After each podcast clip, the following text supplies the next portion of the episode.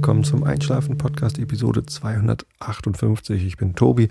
Heute ist der 12.11.2013. Ich lese euch heute Immanuel Kant vor und den Rilke der Woche mit einem Titel, den ich schon nicht aussprechen kann. Und dann ähm, vorher erzähle ich euch noch was, äh, damit ihr gut einschlafen könnt. Eigentlich wollte ich euch hier Musik vorspielen. Endlich mal wieder. Ähm, Habe ich jetzt aber nicht ausreichend vorbereitet. Insofern überspringe ich das und mache das nächstes Mal. Die Musik, die ich euch vorspielen wollte, war das Ergebnis unserer Bandprobe letzter Woche. Das war ähm, eine große Freude, als unser Gitarrist, der Katte, der auch unser bester Tontechniker ist. Also er ist kein Tontechniker, aber er hat schon ziemlich viel gemacht, so mit Mischen und er, er kennt sich so mit äh, Sound abmischen und laut machen und so, kennt er sich ganz gut aus komprimieren, sauber schneiden, hast du nicht gesehen, alles Mögliche. Und ähm, der hat gestern eine der Aufnahmen, die wir letzte Woche gemacht haben, rumgeschickt. Der Song heißt Horst Blank, genau wie die Band. Und ähm, ich habe euch das eigentlich auch schon hochgeladen auf Soundcloud. Wenn ihr mal auf Soundcloud nach Horst Blank sucht, da gibt es einen User, der heißt Horst Blank zusammengeschrieben und ähm, da könnt ihr euch die Nummer auch anhören. Muss ich hier eigentlich gar nicht reinschneiden. Macht das einfach mal. Geht mal auf Soundcloud und hört euch das da an. Das ist ähm, für meine Erachten so als Bandraum-Mitschnitt live, ohne Overdubs. Also sitzen einfach zu dritt da im Kreis und spielen. Mhm.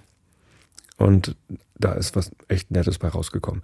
Die Audioqualität vor allem, die, da bin ich mal richtig glücklich mit. Das ist ähm, dieses neue Zoom-Gerät, was ich da letztens gekauft habe, unter anderem von euren Flatter-Spenden übrigens. Vielen Dank an dieser Stelle nochmal.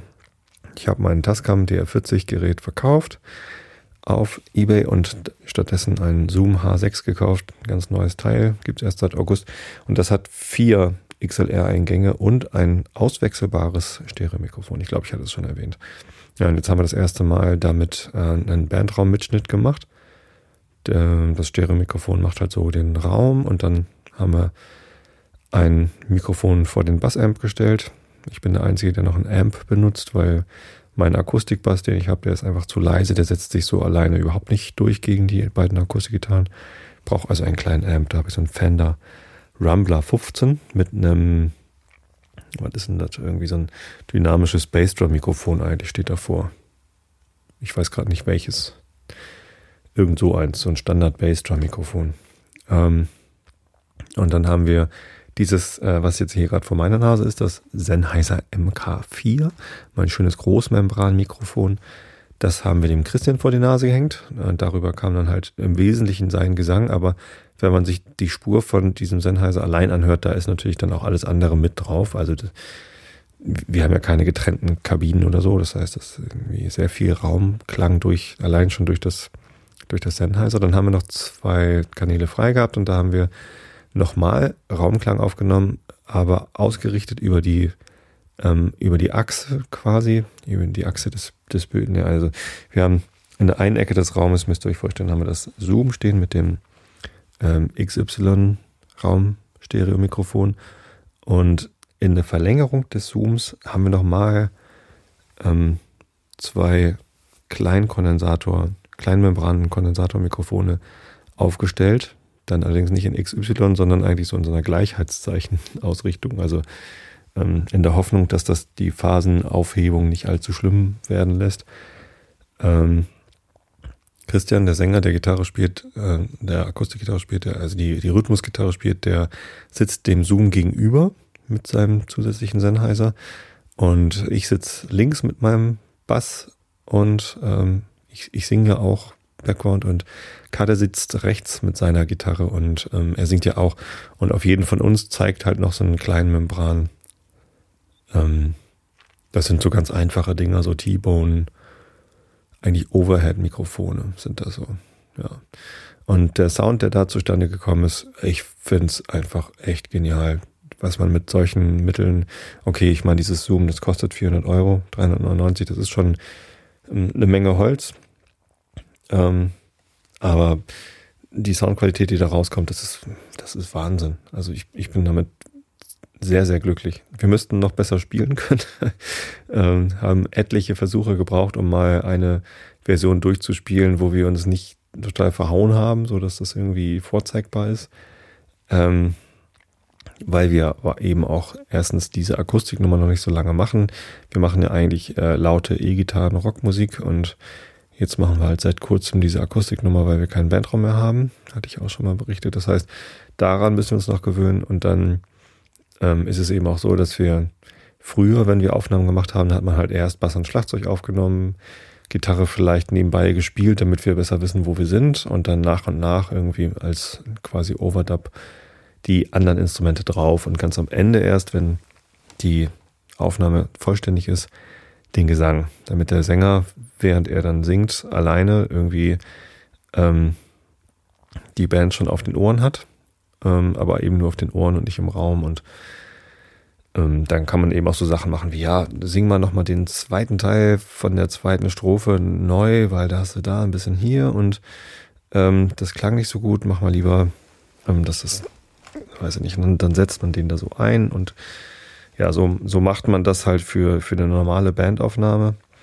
Ähm, Profis arbeiten natürlich nochmal anders, die nehmen einfach Melodyne, das ist so ein Computerprogramm, das wahlweise in Echtzeit oder nachträglich die äh, Aufnahme eines Sängers äh, gerade rechnen kann, sodass schiefe Töne einfach weggerechnet werden, kann man auch machen.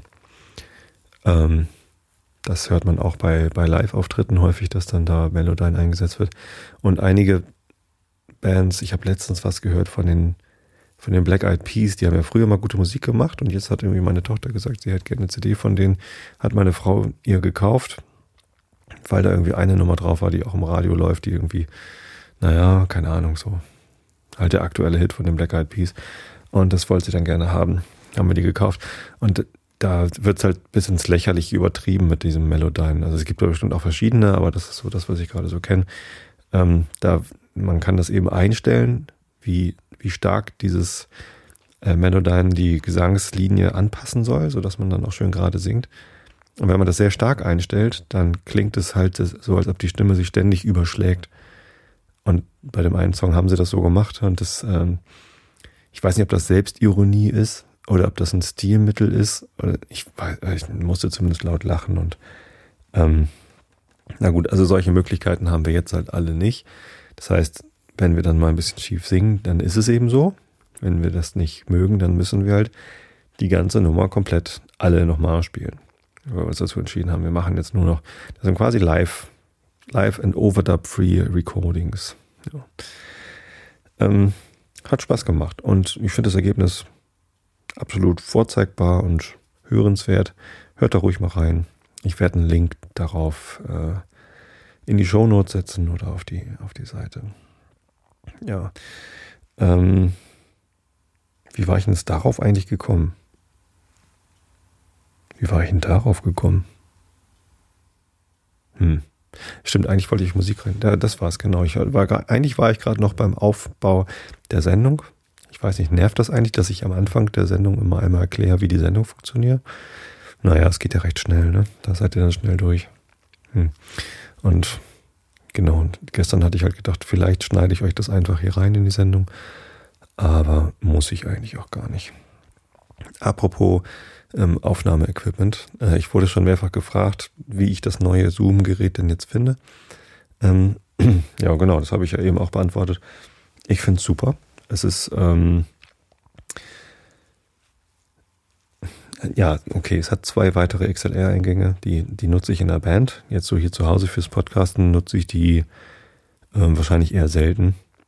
Aber ähm, ähm, für die Band sind die sehr, sehr praktisch. Dann hat es einen Riesenvorteil insofern, dass es äh, Drehpotis für die Aufnahmeempfindlichkeit der Kanäle hat. Also die, die Mic-Pre's die Mikrofonvorverstärker, die da eingebaut sind, die kann man über den Drehregler einstellen, wie empfindlich die sind. Und ähm, beim Tascam äh, musste man erstmal irgendwie über eine Knopfauswahl äh, wählen, welchen Eingang man denn gerade einstellen will. Und dann kann man über eine Wippe kann man dort die Lautstärke regeln. Das ist halt nicht so praktisch, weil du erstens ähm, immer aufpassen musst, welchen Regler regel ich denn gerade und ist halt nicht so haptisch. Und hier sehe ich halt einfach alle vier Drehpotis, beziehungsweise noch einen fünften, wenn ich dann ein ähm, quasi internes Mikrofon anstecke. Das ist schon, das ist schon ganz geil. Und ich kann auch bei der Auswahl, welchen Kanal ich denn eigentlich gerade aufnehmen will, kann ich halt irgendwie ähm, am Gerät die, die entsprechenden Knöpfe drücken. Das ist, das ist schon ganz praktisch. Ähm, das Display ist halt ein Farbdisplay und höher aufgelöst als das vom Tascam. Das ist auch schick. Ich sehe jetzt hier, während ich reinrede, sehe ich irgendwie, dass ich viel zu wenig Pegel gerade erzeuge, aber ähm, das macht eigentlich nichts, weil Hauptsache der Pegel ist halbwegs stabil. Ähm, also das, das sind im Moment so minus 16 dB ungefähr, die da ankommen. Ähm, das wird hinterher alles nochmal von Auphonic erst komprimiert oder erst irgendwie von Störgeräuschen äh, be bereinigt, soweit sie es automatisiert können. Dann wird es komprimiert und dann wird es laut gemacht. Auphonic hat ja so einen, so einen Output-Filter, äh, der sagt, ja, ich mache mal hier Kompression und dann hebe ich die Lautstärke so weit an, dass das Lautstärke empfinden. Da benutzen sie halt ähm, die Definition, die auch für das äh, Lautstärke empfinden, also Lautheit der äh, Radiosender und Fernsehsender und so ähm, ähm, entspricht. Also dieser Loudness War, von dem ihr vielleicht schon gehört habt, dass die Sender halt versuchen, das Endergebnis, was sie rauspusten, ähm, so laut wie möglich zu machen, damit man irgendwie einen, einen Wettbewerbsvorteil gegenüber anderen Sendern hat. Ähm, das ist halt ja teilweise unangenehm für die Hörer, weil es dann, dann eher übersteuert. Es gibt aber sinnvolle Richtwerte, an die man sich halten kann. Ähm, und das ist dieses LUFS. Und ich habe da irgendwie minus 16 oder was ähm, in Auphonic voreingestellt, sodass eigentlich jede Episode, die ich produziere, genau gleich laut ist wie alle anderen ähm, Episoden. Es gibt noch eine Einstellung Very Loud, die man nehmen könnte. Ähm, aber das, das möchte ich eigentlich nicht, weil ich möchte lieber was nutzen, was alle anderen auch nutzen. Insofern sind eigentlich wahrscheinlich so von den deutschen Podcastern alle Podcast-Episoden ungefähr gleich laut. Dank Auphonic. Ich bin ja großer, großer Fan und Befürworter von Auphonic. Ja. Ähm, nee, und ansonsten, was so ein bisschen fehlt, also bei beim Tascam gab es so ein Quick-Menü, wo man irgendwie in jedem, so also ein kontextabhängiges Menü eigentlich, so rechtsklickmäßig, ähm, ohne dass es rechts, doch rechts oben war, war die Taste für Quick-Menü. Das äh, fehlt so ein bisschen. Das heißt, wenn man jetzt beim, ähm, beim Zoom irgendwas machen möchte, dann drückt man die Menütaste, dann ist erstmal sind alle Mikrofone dann stumm geschaltet. Und dann kann man da im Menü rumklicken.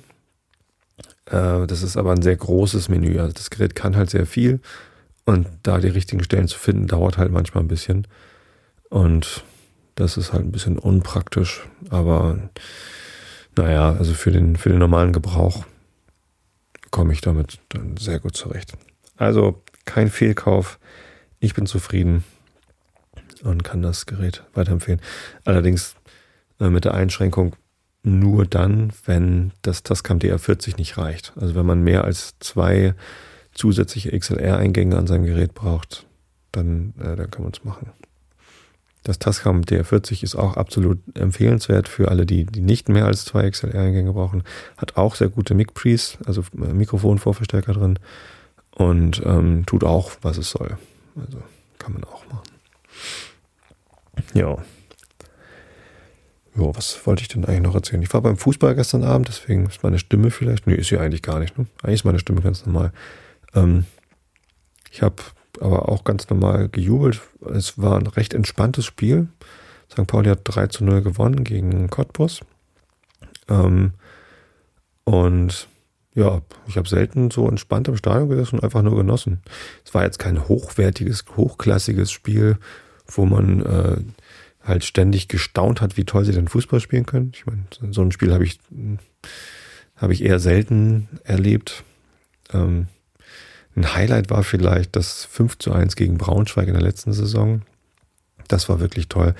Aber vielleicht auch, weil das das Abspielspiel von Elbers und Bruns war und wir in diesem Spiel auch noch den Klassenhalt sicher gemacht haben und Elbers und Bruns ja jeweils auch noch ein Tor geschossen haben. Das war einfach, also das war ein ganz, ganz fantastisches Spiel vom Spielverlauf her. Ähm, durchgehend schön. Ähm, jetzt gestern das 3 zu 0 war, naja, in der ersten Halbzeit gab's, hat es schon seine Längen und dann ab der 30. Minute hat St. Pauli schon ordentlich Gas gegeben und hat gemerkt, so, oh, jetzt wollen sie mal ein Tor schießen. Oh, jetzt haben sie ein Tor geschossen, 1 zu 0, super. Finn Bartels ähm, hat ein tolles Spiel gemacht, kann man nicht sagen. Nöte, unser Stürmer, den wir aus Fürth geholt haben, hat so ein eher mittelmäßiges Spiel gemacht, obwohl er diese Vorlage gemacht hat auf, äh, zum 1 zu 0. Äh, das hat er auch sehr, sehr gut gemacht. Da hat er eben auch etliche Chancen liegen lassen. Das war so, äh, naja, aber ging halt so. Es war auch nicht wirklich schlimm, schlimm oder schlecht. Oder so. In der zweiten Halbzeit hat dann mein, ja, eigentlich mein Lieblingsspieler, Sebastian Schachten. Ich finde ihn einfach total cool, wenn der losläuft. Das ist so ein, in, in so einer leicht gebückten Haltung bückelt er dann einmal los. Ich finde ihn einfach total cool. Und ähm, der hat auf rechts außen gespielt und ähm, ist da also quasi direkt vor uns längs gelaufen in der ersten Halbzeit. Ja, ich weiß nicht, guckt dir einfach gerne zu. Auch wenn er nicht der brillanteste Fußballer ist, aber der macht halt, was er kann und, und man sieht ihm an, dass er alles gibt. Und als er dann das Tor geschossen hat, äh, bei seinem ersten Startelf-Einsatz seit keine Ahnung was, er war halt verletzt eine ganze Weile lang. Ja, das war halt schon toll. Also da habe ich mich auch sehr viel gefreut. Und ja, kurz danach gab es dann noch ein Kopfballtor von Toran, ähm, wo man auch sagen muss, ja, das, das, ist immer schön, dass der irgendwie sich ein, sich ein Tor abholen kann. Und dann war das Spiel irgendwann zu Ende und wir haben 13 gewonnen, alles war gut. Es war so, ja, also wenig Spannung. Ähm, aber es ist ja auch mal schön, wenn es nicht so kribbelig ist und so, man sich nicht so sehr die Haare raufen muss. Ja. Eine Szene gab es, wo ich so ein, so ein bisschen sehr irritiert war. Das war ganz am Anfang, hat die Südkurve ähm, Wechselgesänge angestimmt. Äh, erst die Gegend gerade aufgefordert, irgendwie äh, einen Wechselgesang zu machen. Mit, erst singen wir St. Pauli, dann hier und bla bla bla.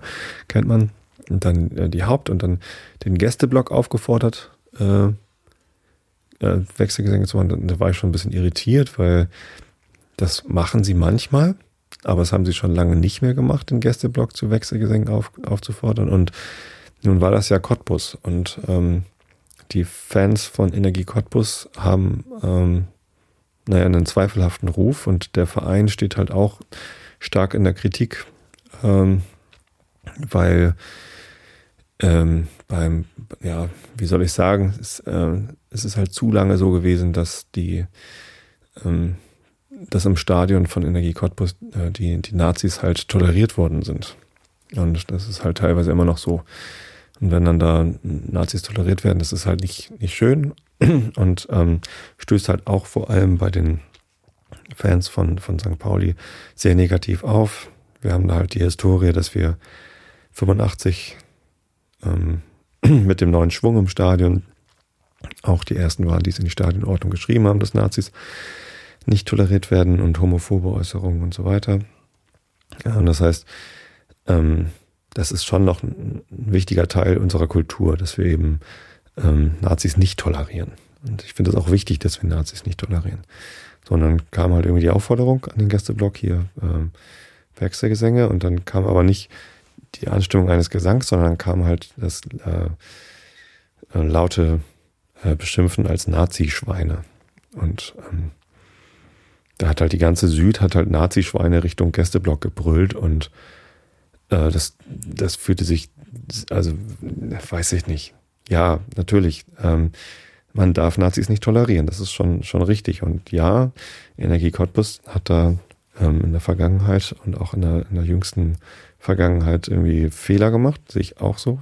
Ähm, und die, die sollte man nicht durchgehen lassen. Aber irgendwie, weißt du, dann kommst du auf, am, am Montagabend kommen irgendwie ein paar hundert, also wenige hundert Cottbusser Fans irgendwie angereist. Und selbst wenn da Nazis dabei waren und den, den Weg nach Hamburg ins Stadion ähm, auf sich genommen haben, ne? die, die müssen ja wahrscheinlich schon zwei Tage Urlaub genommen haben.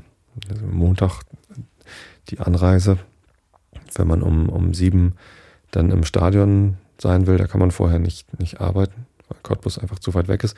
Und wahrscheinlich können sie am Dienstagabend auch noch nicht arbeiten, weil das Spiel ist dann um, äh, um, um 10, 10 nach 10 zu Ende. Bis du dann raus bist aus dem Stadion und am Bahnhof bist und dann, oder was weiß ich, wie mit dem Bus dann nach Cottbus, Also die Nacht über schläft man dann eben auch nicht und dann kann man, also es sind halt zwei Tage Urlaub ähm, mindestens so. Und ähm, da wirklich allen im Gästeblock zu unterstellen, sie seien oder, oder sie als Nazi-Schweine zu beschimpfen, ist mal eine ähm, ist mal eine gewagte Aktion. Vielleicht auch eine etwas unüberlegte und vielleicht auch eine blöde Aktion. Muss nicht sein. Man kann das ja, also man, man kann die Leute ja gerne dann auch vorverurteilen, wenn man das so möchte, aber doch bitte nicht das ganze Stadion so als konzertierte Aktion. Komm, wir beschimpfen sie mal alle als Nazi-Schweine. Das, weiß, das geht, das passt nicht in mein, in mein Wertegefüge. Ähm, was daraufhin passiert ist, ist, dass die die Haupttribüne und große Teile der Gegend gerade, die, die Südkurve, also die, diejenigen, die dieses Nazi-Schwein skandiert haben, ausgepfiffen haben. Und das fühlte sich noch komischer an. So irgendwie so, jetzt pfeifen wir unsere eigenen Fans aus und es war, also irgendwie hat diese Eskalation nicht viel, viel Gutes gebracht. Also ich glaube weder, dass durch das Beschimpfen als Nazi-Schweine irgendwelche Cottbusser gesagt haben, ja stimmt, hm, ich bin ja ein Nazischwein und jetzt bin ich es mal nicht mehr. Das, das wird ja nicht passiert sein. Noch ähm, hat man den Eindruck, ach guck mal, die St. Pauli-Fans, die sind ja gegen Nazis, das ist ja eine Überraschung und das finde ich aber gut. Ja, das wird ja auch nicht so sein, das, das, das weiß ja jeder, dass St. Pauli-Fans gegen Nazis sind. Und äh, dieses irgendwie, wie Fans miteinander umgehen, untereinander im, im eigenen Heimfanlager, äh, das hat sich halt auch nicht unbedingt verbessert. Also ähm, sowohl das Skandieren dieser, dieser Beschimpfung als auch das Pfeifen insgesamt hat sich das alles nicht gut angefühlt. Das war, das war ein kurzer Aufreger. Er war zum Glück auch schnell wieder vorbei. Aber es hinterlässt halt irgendwie so ein, so ein, so ein Geschmäckler. Ich finde es immer gut, wenn, also Fußball ist ein Sport und Sport ist nicht unpolitisch. Das finde ich total richtig, dass auch Politik im Sport eine Rolle spielt, eben weil Politik auch dort stattfindet. Man muss im Stadion ähm, sowohl von Fanseiten als auch eigentlich von den Sportlern äh, politische Aussagen zulassen, ähm, vielleicht sogar einfordern. Ich wünschte mir, dass äh, zum Beispiel die Sportler, die zum, zu den Olympischen Winterspielen nach Sochi fahren, dass da ähm, eindeutige politische Aussagen kommen, wie sie dann zum Beispiel den Umgang mit ähm, Homophoben, äh, ja genau, sowohl den Umgang mit Homophilen als auch den Umgang mit Homophoben in Russland, wie sie das dann finden, das, das, das würde ich mir eigentlich schon wünschen. So. Und wenn, wenn sie dann kommen, die Aussagen, dann, dann fände ich es auch gut. Aber naja, diese Sache gestern, das schlug so ein bisschen, ähm, war, war mir eine, eine Spur zu hart, würde ich mal sagen. Tja, aber anderen war sie wieder eine Spur zu weich und das ist ja letztendlich dann auch eine, ähm, eine Geschmacksfrage. Weißt du, wenn es einfach ein, ein Banner gewesen wäre, ähm, Nazis sind doof oder wenn es eine, eine, andere Art von, äh, von lautmalerischer Kund, also so ein Nazis auslachen, ne? Holgi sagt ja immer, Nazis soll man weglachen. Äh, wenn wenn sowas gewesen wäre, das, das wäre vielleicht noch wenigstens lustig gewesen. Ähm, man hätte vielleicht auch mehr bewegt. Ich glaube sowieso, dass man gerade, wenn man äh, unter den Fans eine einvernehmliche Aktion startet, dass es dann effizienter ist und effektiver ist als sowas, was äh, so schon unter uns irgendwie Widerstände auslöst. Ich habe übrigens nicht mitgepfiffen. Also falls ihr, falls ihr das denkt, ich habe weder noch äh, weder mitgepöbelt noch mitgepfiffen. Ich habe mich da einfach komplett rausgehalten. Nicht, weil ich unpolitisch bin, sondern weil ich einfach diese, diese Äußerung der politischen Haltung für unangebracht hielt. Naja, ich bin ja auch in, in einem eigenen, ich habe ja extra einen Fanclub gegründet, Infra St. Pauli. Nicht als Gegensatz zu Ultra, sondern als Kontrast. Und ähm, wir zeichnen uns dadurch aus, dass wir alles versuchen deutlich entspannter zu sehen. Was nicht heißt, dass wir äh, Nazi-Parolen hinnehmen würden oder so. Das, das geht ja auch nicht. Ja, auch das schwieriges Thema, auch nicht gut zum Einschlafen geeignet. Dafür habe ich aber ja noch ein Thema vorbereitet zum Einschlafen und zwar ist das das Thema Planetarium. Beziehungsweise bevor ich aufs Planetarium komme, immer noch mal irgendwie äh, eine, eine andere Sache. Und zwar habe ich gestern, war das gestern? Nee, vorgestern, habe ich endlich die äh, Podcast-Episode von Klugschieders Nummer 13 fertig gemacht. Und zwar geht es da um den Besuch, den Mareile und ich im Daisy gemacht haben, im Rahmen vom Science Tweet Up. Waren wir eingeladen vom Daisy bzw. der Helmholtz-Gemeinschaft, ähm, um mit 20 weiteren Twitterern da durch die Gänge zu marodieren. Ich habe es letztes Mal schon ähm, erzählt, es war eine total schöne Sache. Und jetzt ähm, gibt es auch endlich den Podcast dazu.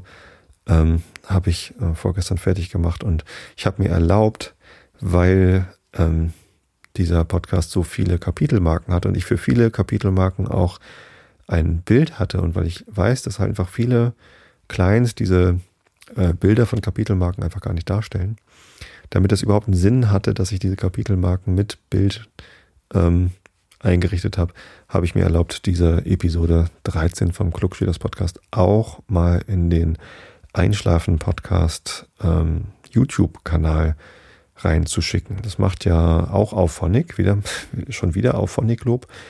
Ähm, da kann man sagen, mach mir mal MP3, mach mir mal AAC und mach mal außerdem ein YouTube-Video von dieser Audioaufnahme. Und dann geht Auphonic hin und macht ein Video mit Standbildern. Und wenn es Kapitelmarken gibt mit Bildern, dann wird halt für das entsprechende Kapitel das ja, eben dieses Kapitelmarkenbild eingeblendet. Und weil ich das so schick fand, dass wenn dann jemand ähm, ein die, die, die Strahlenkanone erklärt und hier kommen dann irgendwie die Elektronen raus, diese 20 Zentimeter Kupfer und in dem Moment wird dann ein Bild von, diesen, von dieser Strahlenkanone, wo tatsächlich der Sprecher auch gerade auf diese 20 Zentimeter Kupfer zeigt, eingeblendet wird. Das fand ich einfach zu schick, als dass man das irgendwie vermeiden wollte. Ich wollte aber auch jetzt nicht für Klugschieders einen eigenen YouTube-Kanal anlegen, weil wir ja gar nicht so viele Episoden machen. Das lohnt sich ja gar nicht. Ähm, deswegen habe ich mir das einfach mal erlaubt, den Einschlafen-Kanal dafür zu verwenden. Schaut doch ruhig mal rein. Ähm, ich finde es ganz gelungen. Es sind über, es sind fast zwei Stunden Podcast geworden. Es waren allerdings über fünf Stunden Audiomaterial die ich dafür sichten musste. Leider waren viele Sachen dann doch nicht so gut geworden, ähm, was nicht am schlechten Mikrofon liegt. Wir waren da auch mit dem Zoom unterwegs. Auf einigen Bildern sieht man auch das Zoom mit den ganzen Kabeln, ähm, die wir, das wir da rumgeschleppt haben. Ähm, Mareile hat das dann immer so den Leuten vor die Nase gehalten. Und ähm, es waren halt einfach teilweise zu viele Nebengeräusche. Zum Beispiel am Ende der Veranstaltung gab es so ein Speed-Dating mit, äh, mit den Wissenschaftlern. Das lief dann so, dass wir drei Tische hatten mit jeweils fünf, sechs von den Science Twitter-Besuchern, also Twitterern. Und ähm, an jedem Tisch saß dann ein Wissenschaftler, den wir dann ausquetschen konnten. Das haben wir auch versucht aufzunehmen, weil da auch sehr spannende Sachen äh, erzählt worden sind. Ähm, am spannendsten, da fand ich ah, ich will das mal gar nicht so werten, aber äh, wieder wach geworden bin ich dann erst beim, beim, beim dritten dieser äh, Speed-Dating-Termin, wo uns jemand äh, den Flash erklärt hat, wo wir ja vorher schon drin waren, was, was dann eigentlich auch da schon erklärt worden ist. Aber da, da wurde halt nochmal äh, in, in der Tiefe erklärt, wie man mit so einem Elektronenbeschleuniger äh, Filme machen kann. Und es war schon, war schon spannend. Ähm, leider waren aber die Gespräche an den anderen Tischen so laut, dass man das nicht, also ich konnte es halt nicht mehr auseinanderhalten, wer gerade wo was sagt. Und wahrscheinlich waren Mareil und ich dann auch schon so müde, dass wir nicht mehr dann das Mikrofon immer sofort in die richtige Richtung gehalten haben. Das war dann mal zu spät und so. Ne? Deswegen musste ich leider eine ganze Menge Sachen wegschneiden. Ähm, das war reichlich Arbeit, diese Podcast-Episode. Ich, ich habe noch nie so viel Arbeit in eine Podcast-Episode gesteckt. Ähm, deswegen wünsche ich mir, dass ihr da alle mal reinhört und vielleicht dieses YouTube-Video anguckt. Ähm, wenn ihr auf die Webseite klugschieders.de geht, dann seht ihr da auch alle Bilder. Also ihr müsst nicht unbedingt den YouTube-Kanal äh, bemühen, sondern ihr könnt auch einfach dort die Bilder angucken. Da sind die auch alle da. Ja, äh, genau. Und das erzähle ich, weil ich, ähm, das ist gerade so, ein, äh, so eine Häufung von Wissenschaftsausflügen mit meiner großen Tochter vorletztes Wochenende waren wir beim DESI und haben was über Teilchenbeschleuniger gelernt. Und vorgestern, ähm, nee, am, am Samstag, war ich mit Mareile im Planetarium und das ist ja das, worüber ich eigentlich reden wollte in dieser Episode. Ähm, habe ich mich vorhin ein bisschen wieder verrannt, was das Fußballspiel angeht. Das Planetarium in Hamburg ist eine Einrichtung, die gibt es schon ziemlich lange. Ich weiß gar nicht wie lange, aber ähm, ich war da vor, also ein altes Ding. Ähm, ist ja auch ganz, ganz schick, so äh, im Stadtpark gelegen. So ein großer alter Backsteinbau. Und ähm, da drin gibt es halt diese, diese Planetarium-Shows. Da ist so ein, so ein, nennt sich Sternensaal und das ist halt ein wie ein Kinosaal und die Leinwand ist äh, über dem Publikum und gewölbt wie ein, wie ein Himmel quasi. Also wie, man, man sitzt wie in einer Kugel. Und dann gibt es in der Mitte des Raums einen großen Projektor mit ganz vielen Linsen. Ähm, und den, den gibt es auch seit, seit zehn Jahren in neu. Ich war seit zehn Jahren auch gar nicht drin. Also ich war zuletzt, glaube ich, vor 15 Jahren mal da drin, und habe mir irgendwas angeguckt. Und vor zehn Jahren haben sie da einen neuen Projektor gekauft. Das heißt, den kannte ich auch noch gar nicht. Und ich war halt, wie gesagt, viel zu lange schon nicht da. Und jetzt haben wir Mareile zum Geburtstag geschenkt im Oktober, dass wir da mal, äh, dass ich da mal mit ihr hinfahre, weil sie ja auch irgendwie solche Sachen spannend findet und weil es immer eine schöne Gelegenheit für einen Vater-Tochter-Ausflug ist.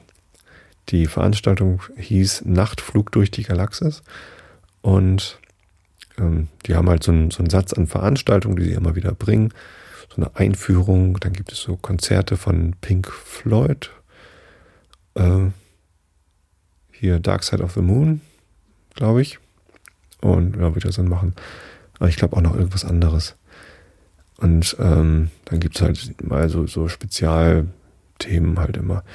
Und ja, ich hatte irgendwie geguckt, was, was passt so zeitlich. Also die, die werden immer in, in unregelmäßigen Abständen wiederholt, diese, diese Veranstaltung.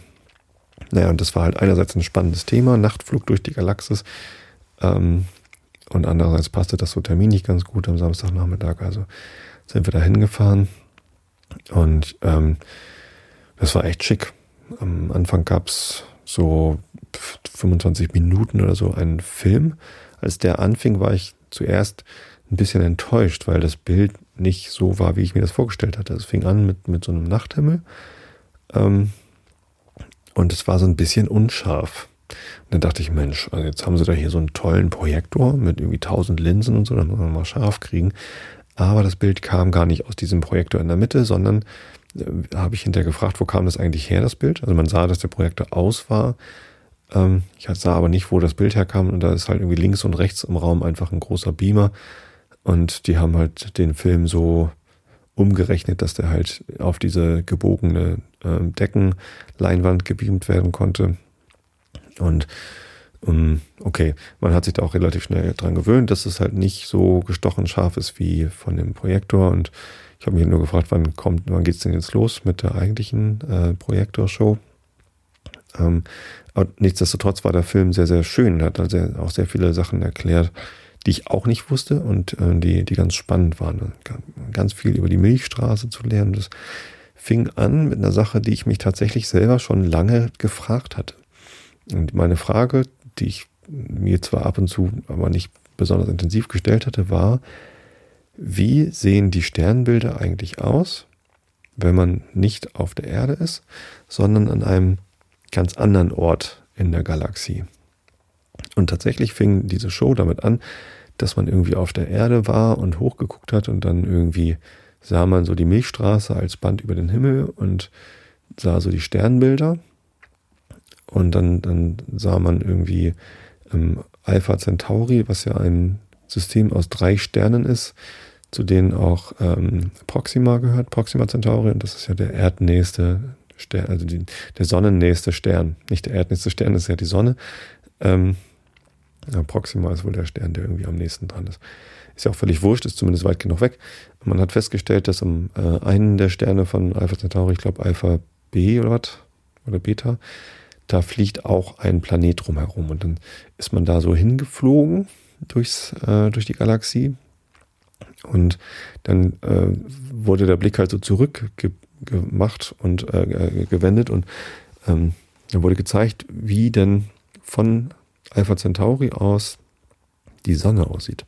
Und von dort aus ist die Sonne natürlich ein ganz normaler Stern am Himmel, nicht besonders hell ähm, und bindet sich so in das Sternbild ähm, Cassiopeia ein, also das große Himmelsweh. Und es ist, macht halt den, den Zickzackkurs einfach weiter.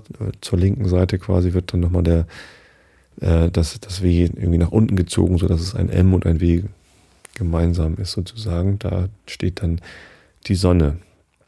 Und außerdem verschieben sich die anderen Sternbilder auch noch ein bisschen. Da wurde ein Blick auf Orion geworfen, wo dann irgendwie Riegel irgendwie in der Hüfte sitzt oder keine Ahnung. Also irgendwie ist es halt so, wenn man weit genug weg ist von der, ähm, von der Sonne, dann verschieben sich zumindest die anderen naheliegenden Sterne ähm, eine ganze Ecke. Und ähm, die Sterne, die aber richtig weit weg sind, die verschieben sich nicht so stark. Also mir war schon immer klar, dass die Sternbilder, die wir hier von der Erde aus sehen, dass, die haben ja keinen, keinen tatsächlichen Zusammenhang.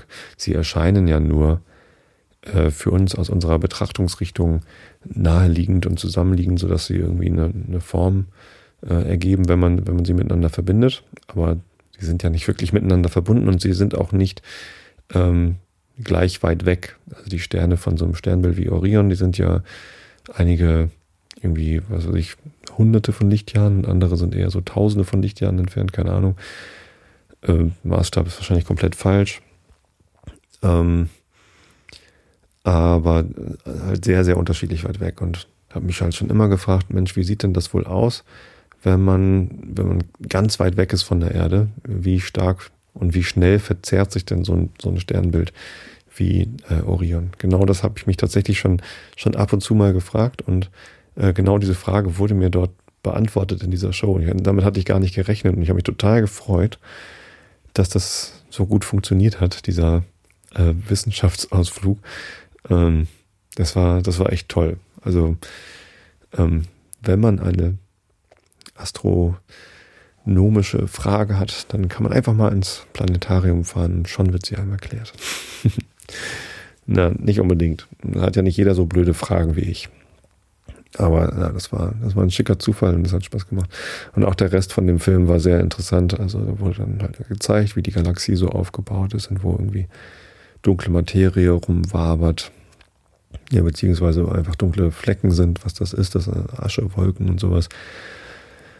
Und ähm, ja, war, war, ganz, war ganz spannend.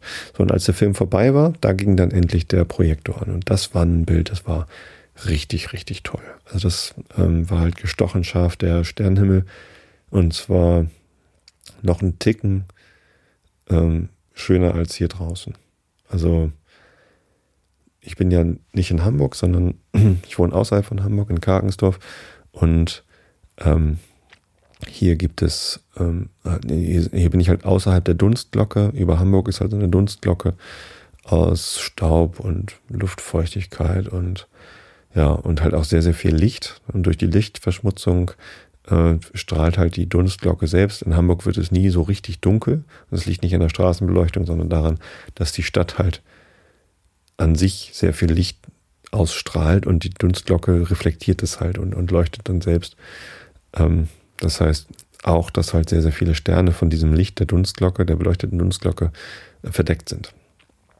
Und wenn man außerhalb der Dunstglocke ist, so wie hier, und dann hochguckt, dann sieht man schon deutlich mehr. Ich will jetzt nicht behaupten, dass hier gar keine Lichtverschmutzung ist. Das ist ähm, leider auch nicht richtig.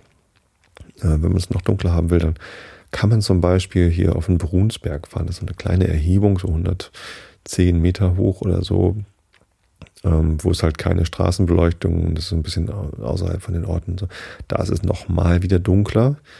Ähm, aber natürlich immer noch nicht so dunkel wie zum Beispiel irgendwo in, bei einem großen Teleskop in den Anden oder was weiß ich, wo man sonst so große Teleskope hinbaut. Naja, aber ähm, der Sternhimmel hier in Karkensdorf, wenn es dann mal sternklar ist, der ist schon beeindruckend schön. Das hängt ja immer noch auch mal davon ab, ob der Mond gerade scheint oder so. Bei Vollmond sieht man halt nicht so viel Sternenhimmel, aber wenn der Mond gerade weg ist, also Neumond ist, oder noch nicht aufgegangen, dann, ähm, dann sieht man halt nochmal mehr Sterne. Und dieser Projektor im Planetarium, der, der macht halt richtig Alarm. Also da ist richtig was los an Sternen, Sternen, äh, Sternen die, da, die da dargestellt werden. Was mir so ein bisschen gefehlt hat, ich weiß noch früher, ich, ich war irgendwie als Kind irgendwie zwei, dreimal da im Planetarium und dann als, als Jugendlicher nochmal. Ähm, ich weiß es gar nicht mehr so genau, weil ich zuletzt da war, aber ich weiß noch, dass immer am Ende dieser Projektor dann so einen Sternschnuppenschauer ähm, ähm, ähm, simuliert hat.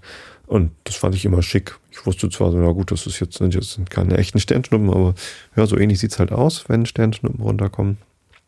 Und dann wurden es aber ganz viele Sternschnuppen. Okay, so sieht es dann eher nicht aus, ähm, weil es dann solche Schauer dann doch nicht gibt. Äh, aber es sah halt immer ganz schick aus und das habe ich so ein bisschen vermisst diesmal, ganz ehrlich. Naja. Ganz witzig ist ja, dass dann, ähm, wenn der Projektor dann läuft, da ist dann kein Film mehr, sondern da ist dann tatsächlich ein Mitarbeiter dort aus dem Planetarium, der einem erklärt, was man da sieht. Und der hat auch so einen Pointer in Form von einem Pfeil, womit er dann halt zeigen kann, worüber er gerade spricht. So, hier ist das und das, das und so. Ja. Ach, eine schöne Sache. Das hat Spaß gemacht. Ja. Kann ich also nur empfehlen. Am Ende haben alle noch so eine kleine Sternkarte geschenkt bekommen. Die hat Mareile dann bekommen. Ich brauche die eher nicht, weil ich habe ja meine, meine Apps auf dem Handy, mit denen ich mir angucken kann, wo gerade welche Sterne sind. Das finde ich viel praktischer. Ja, genau. Jetzt habe ich die Sendung Planetarium genannt, aber wahrscheinlich viel weniger über das Planetarium gesprochen als ähm, über zum Beispiel Fußball. Aber so ist es hier und ähm, das kennt ihr ja. Insofern nehmt es mir nicht übel. Jetzt gucke ich einmal kurz in den Chat, ob es da irgendwas äh, Wichtiges gibt. Ähm, Hello, fragt jemand. Hello Nini. Ja, schön, dass du zuhörst. Äh, Fragen gibt es da nicht weiter. Und ähm, insofern würde ich jetzt weitermachen mit dem Rilke der Woche. Und ich habe es schon angekündigt, ich werde nicht, nicht wissen, wie man ihn ausspricht. Ich habe zwar irgendwie jetzt in letzter, also als ich hier schon saß und die Pre-Show gemacht habe, nochmal einen Link zugeschickt bekommen, wo man sich das hätte anhören können. Aber auf meinem Handy konnte ich das nicht abspielen. Ich habe ja so ein Android-Handy mit einem Firefox drauf und der wollte es mir nicht abspielen. Äh, es ist von Rainer Maria Rilke. Es ist in 88 Gedichte und es heißt Morg oder Morgue oder Morgue, M-O-R-G-U-E. Ähm, es bedeutet, bedeutet Leichenhalle. Das ist ein französisches Wort und ich gestehe, ich kann halt einfach kein Französisch. Tut mir furchtbar leid. Hm.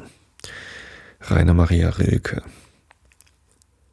Da liegen sie bereit, als ob es gelte, nachträglich eine Handlung zu erfinden, die miteinander und mit dieser Kälte sie zu verwöhnen weiß und zu verbinden, denn das ist alles noch wie ohne Schluss. Was für ein Name hätte in den Taschen sich finden sollen, an dem Überdruss um ihren Mund hat man sie herumgewaschen. Er ging nicht ab, er wurde nur ganz rein.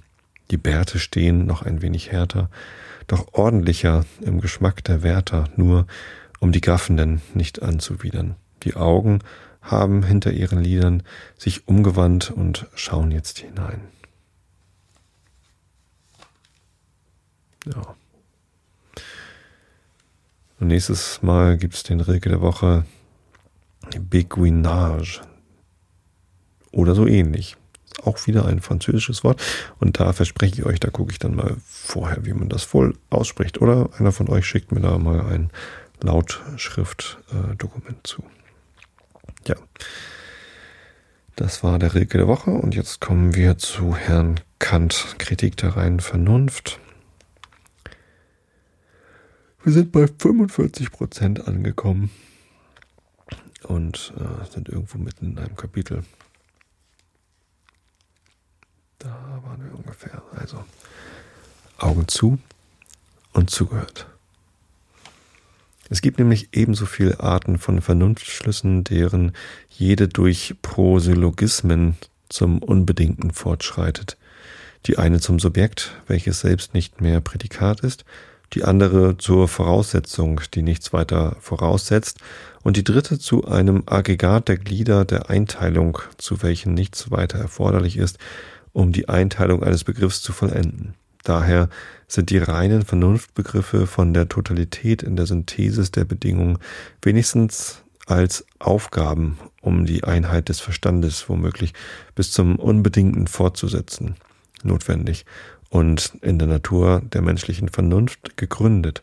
Es mag auch übrigens diesen transzendentalen Begriffen an einem ihnen angemessenen Gebrauch in Konkreto fehlen und sie mithin keinen anderen Nutzen haben, als den Verstand in die Richtung zu bringen, darin seinen Gebrauch, indem er aufs Äußerste erweitert, zugleich mit sich selbst durchgehende einstimmig, äh, durchgehende einstimmig gemacht wird. Hä? Da fehlt mir ein Wort. Egal. Zugleich mit sich selbst durchgehende einstimmig gemacht wird. So steht's da. Indem wir aber hier von der Totalität der Bedingungen und dem Unbedingten als dem gemeinschaftlichen Titel aller Vernunftbegriffe reden, so stoßen wir wiederum auf einen Ausdruck, den wir nicht entbehren und gleichwohl nach einer ihm durch langen Missbrauch anhängenden Zweideutigkeit nicht sicher brauchen können.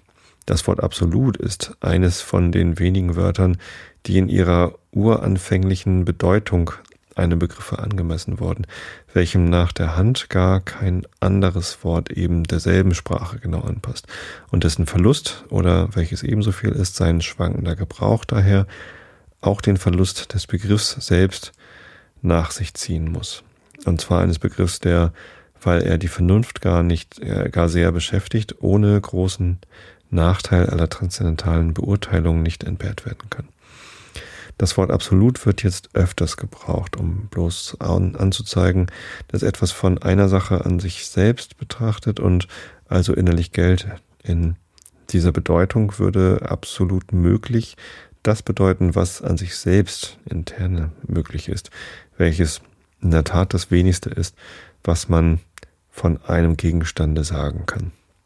Dagegen wird es auch bisweilen gebraucht, um anzuzeigen, dass etwas in aller Beziehung uneingeschränkt gültig ist. Zum Beispiel die absolute Herrschaft und absolut möglich würde in dieser Bedeutung dasjenige bedeuten, was in aller Absicht in aller Beziehung möglich ist, welches wiederum das meiste ist, was ich über die Möglichkeit eines Dinges sagen kann. Nun treffen zwar diese Bedeutungen manchmal zusammen, so ist zum einen was innerlich möglich, äh, was innerlich unmöglich ist, auch in aller Beziehung mithin absolut unmöglich. Aber in den meisten Fällen sind sie unendlich weit auseinander und ich kann auf keine Weise schließen, dass, weil etwas an sich selbst möglich ist, es darum auch in aller Beziehung mithin absolut möglich sei. Ja, von der absoluten Notwendigkeit werde ich in der Folge zeigen, dass sie keineswegs in allen Fällen von der inneren abhänge und also mit dieser nicht als gleichbedeutend angesehen werden müsse. Dessen Gegenteil ist innerlich, äh, dessen Gegenteil innerlich unmöglich ist, dessen Gegenteil ist freilich auch in aller Absicht unmöglich. Mithin ist es selbst absolut notwendig, aber ich kann nicht umgekehrt schließen, was absolut notwendig ist, dessen Gegenteil sei innerlich unmöglich. Das heißt, die absolute Notwendigkeit der Dinge sei eine innere Notwendigkeit, denn diese innere Notwendigkeit ist in gewissen Fällen ein ganz leerer Ausdruck, mit welchem wir nicht den mindesten Begriff verbinden können. Dagegen der von der Notwendigkeit eines Dings in aller Beziehung auf alles Mögliche ganz besondere Bestimmung bei sich führt. Weil nun der Verlust eines Begriffs von großer Anwendung in der spekulativen Weltweisheit dem Philosophen niemals gleichgültig sein kann, so hoffe ich, es werde ihm die Bestimmung und sorgfältige Aufbewahrung des Ausdrucks, an dem der Begriff hängt, auch nicht gleichgültig sein. In dieser erweiterten Bedeutung werde ich mich dann des Wortes absolut bedienen und es dem bloß komparativ oder in besonderer Rücksicht gültigen entgegensetzen, denn dieses Letztere ist auf Bedingungen restringiert, jenes aber gilt ohne Restriktion. Ja, ähm, ich kann mich gerade wirklich nicht mal mehr auf das ähm, Text-to-Speech konzentrieren, weil irgendwie noch dieses, ähm, was ich vorhin aus dem, ähm, aus dem Stadion erzählt habe, äh, darauf hatte ich mich nicht so richtig vorbereitet, darüber ähm, zu berichten. Äh, das geistert irgendwie noch in meinem Kopf rum. Ich muss da leider noch, doch nochmal jetzt irgendwie nach dem Vorlesen was zu sagen. Ähm, es ist mitnichten so, dass alle Cottbusser Fans von Energie Cottbus oder dass überhaupt alle alle Cottbus oder sonst wie was äh, Nazis sind. Falls das jemand so verstanden haben will, äh, was ich gesagt habe, dann liegt er komplett falsch. Ich, ich kenne tatsächlich Cottbusser und ähm, viele von denen, die ich da kenne, sind äh, super in Ordnung und nette Leute. Wenn ich vorhin gesagt habe, dass es bei Energie Cottbus das Problem gab äh, und in jüngster Vergangenheit immer noch gab, dass da Nazis toleriert werden, dann sagt das nichts über jeden einzelnen äh, unbedingt aus, sondern äh, über die Gesamtsituation dort. Und es ist auch nicht so, dass ich alle St. Pauli Ultras total blöd finde, dass sie da jetzt äh, das skandiert haben, ähm, sondern ich wollte nur mein, mein Unwohlsein mit der Gesamtsituation äh, verkünden. Naja, insofern hoffe ich, dass ihr das äh, alle nicht in den falschen Hals gekriegt habt, äh, was ich da vorhin von mir gegeben habe. Ich wünsche euch stattdessen, dass ihr ähm, immer die richtigen Worte findet und ähm, eine entspannte Woche habt, gut schlafen könnt. Und ja, ähm, ich wünsche euch allen eine schöne Restwoche. Ich habe euch alle lieb und schlaft recht schön.